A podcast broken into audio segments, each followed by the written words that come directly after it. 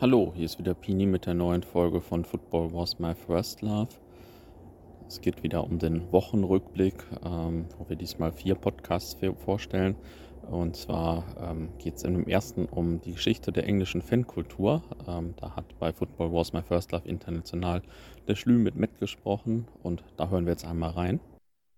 Meines Erachtens ist das Nächste, was da, was da rankommt, äh, die Entwicklung bei Liverpool in den, in, in, den, in den 70er Jahren, 80er Jahren.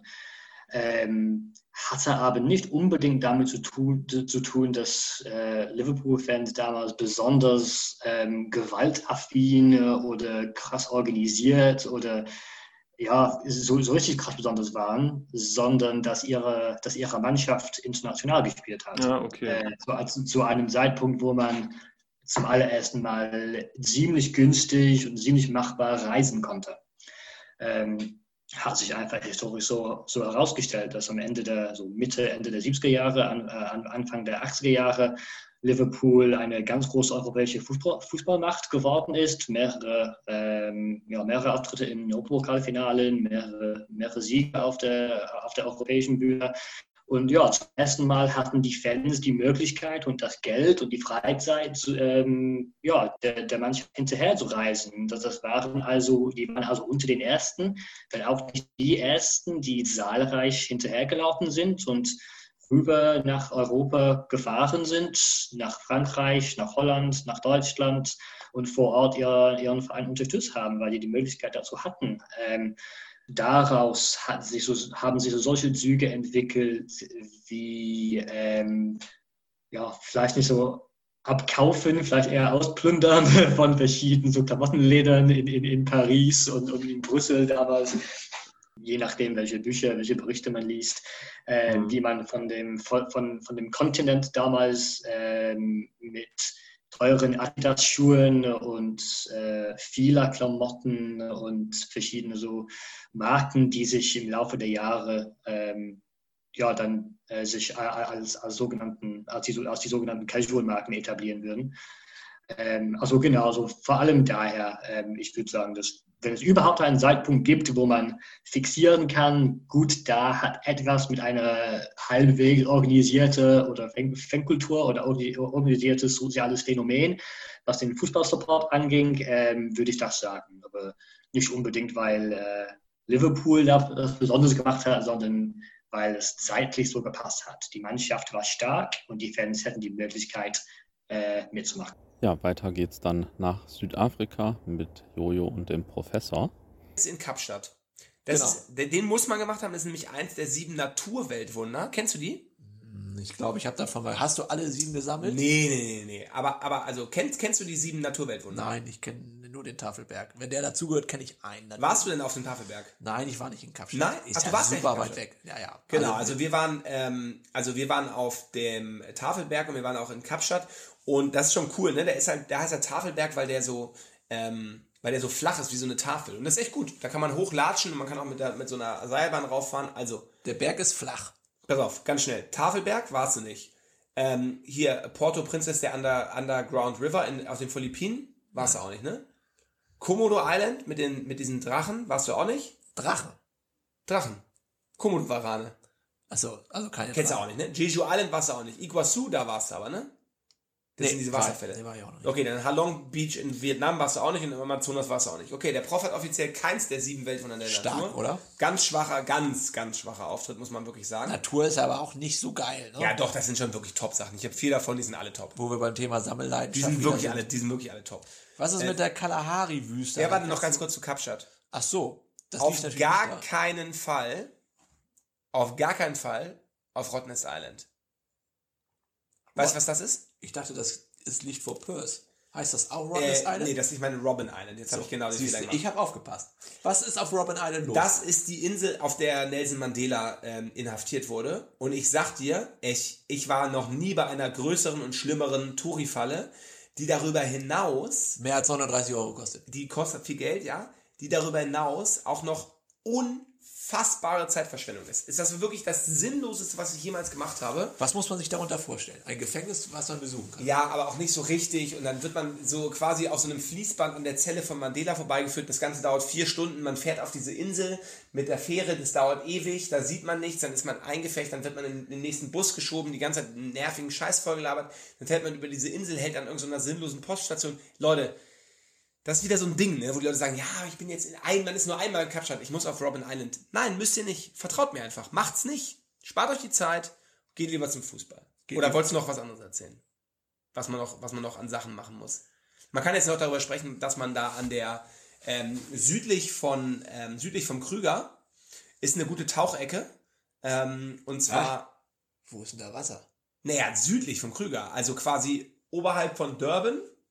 Ja, So in, den- Richards in, den- in, Bay. in den Wetlands oder was? Ja, nee, Richards Bay. Also Richards Bay, das liegt unter Eswatini, ja. okay. nördlich von Durban. Ja, mit viel Fantasie auch nördlich vom Nation äh, südlich vom, vom Krügerpark. Da Naja, geografisch natürlich Ja, ja, absolut nördlich von. Guck mal, ich zeig's dir hier sogar mal auf der Karte. Guck mal, da ist Richards Bay, da ist der Krüger, also südlich davon. Äh, da kann man gut tauchen. Und es gibt auf der Garden Route auch dieses ähm, Cage Diving, wo du in so einem Käfig runtergelassen wirst und den weißen Hai sehen kannst. Wow. Und da sage ich dir ganz ehrlich, ich als Taucher, äh, also ich verabscheue fast nichts mehr als das. Es ist einfach so derbe asozial, weil da diese- dieses Horrorbild vom Hai gezeichnet wird.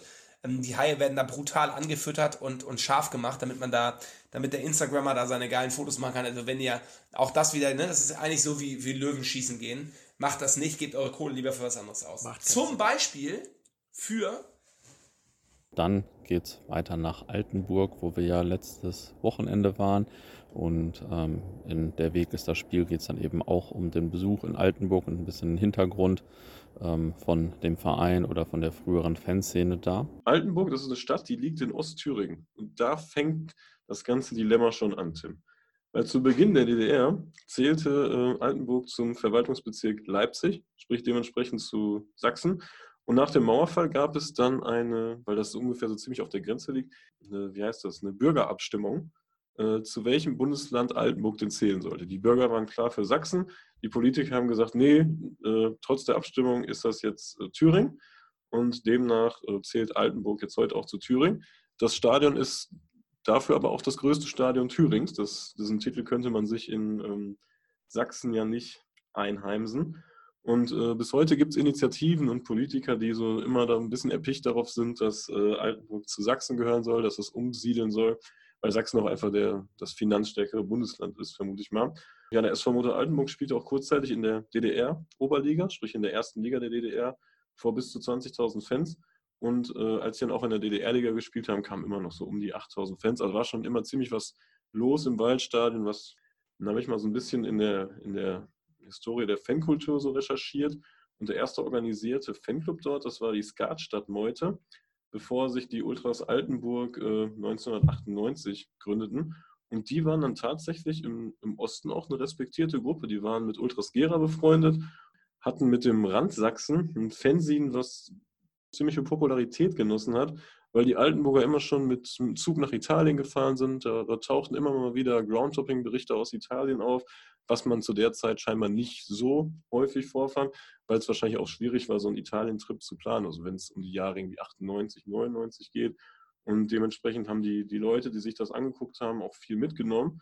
Und das hat dann die Kurve auch so ein bisschen geprägt von Altenburg, auch wenn das jetzt nie viele Leute waren, die da standen. Aber die hatten, die hatten schon ihren Ruf.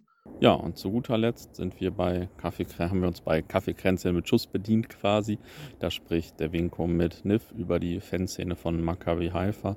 Ähm, erstmal krass, was für ein gutes Deutsch, weil der Niff erst ein Jahr in Deutschland ist und äh, ja, schon krass gute Unterhaltung. Und natürlich auch sehr spannend, also hört mal rein. Wie ist, nimm uns mal bitte mit äh, in, euren, äh, in euren Blog. Äh, wenn ich vom Spielfeld ausschaue, wie ist der Blog aufgestellt? So? Also links, Wir- wir haben- links sind Green Apes oder so? Oder? Wir haben äh, drei Gruppen. Ja. Äh, wie die Main Group ist Green Apes. Mhm. Die sind äh, seit äh, 2002. Und wir haben äh, Ultra Boys und Inferno. Green Apes, viele von Ultra Boys waren auch in Green Apes. Ich war auch in Green Apes. Mhm. Und auch ein paar Leute von Ultra Boys haben Green Apes gegründet. Gegründet? Ja. Ist quasi wie eine Abspaltung dann. Genau. Und dann, äh, sie wollten etwas anderes und sie haben in 2010 äh, Ultra Boys aufgebaut. Aufgebaut? Ja. Gegründet sozusagen. Gegründet, ja. Warum habt ihr euch, also du musst ja nicht genau darauf eingehen, aber was macht zum Beispiel, darauf kannst du ja eingehen, was macht die Ultra Boys aus? Ultra Boys Maccabi Haifa. Wofür stehen die? Ja, bei Ultra Boys ist mehr wie alte Leute, aber nicht, weil nicht so alt, aber wir haben keine wie äh, das ist nicht ein Gesetz, aber wir haben keine, ich denke unsere Junge ist 21 oder 22. Wir haben keine wie äh, Kinder Ja. im Gruppe. Wir- Mehr alte Leute äh, am Anfang, wir waren äh, auch ein paar Boxer, war, waren auch da war. Und wir waren einfach mehr Weitere Empfehlungen sind natürlich immer gerne gesehen. Also meldet euch einfach bei uns per WhatsApp, Facebook, Insta oder E-Mail. Und dann schauen wir mal, was wir beim nächsten Mal hier wieder ausgraben. Viele Grüße.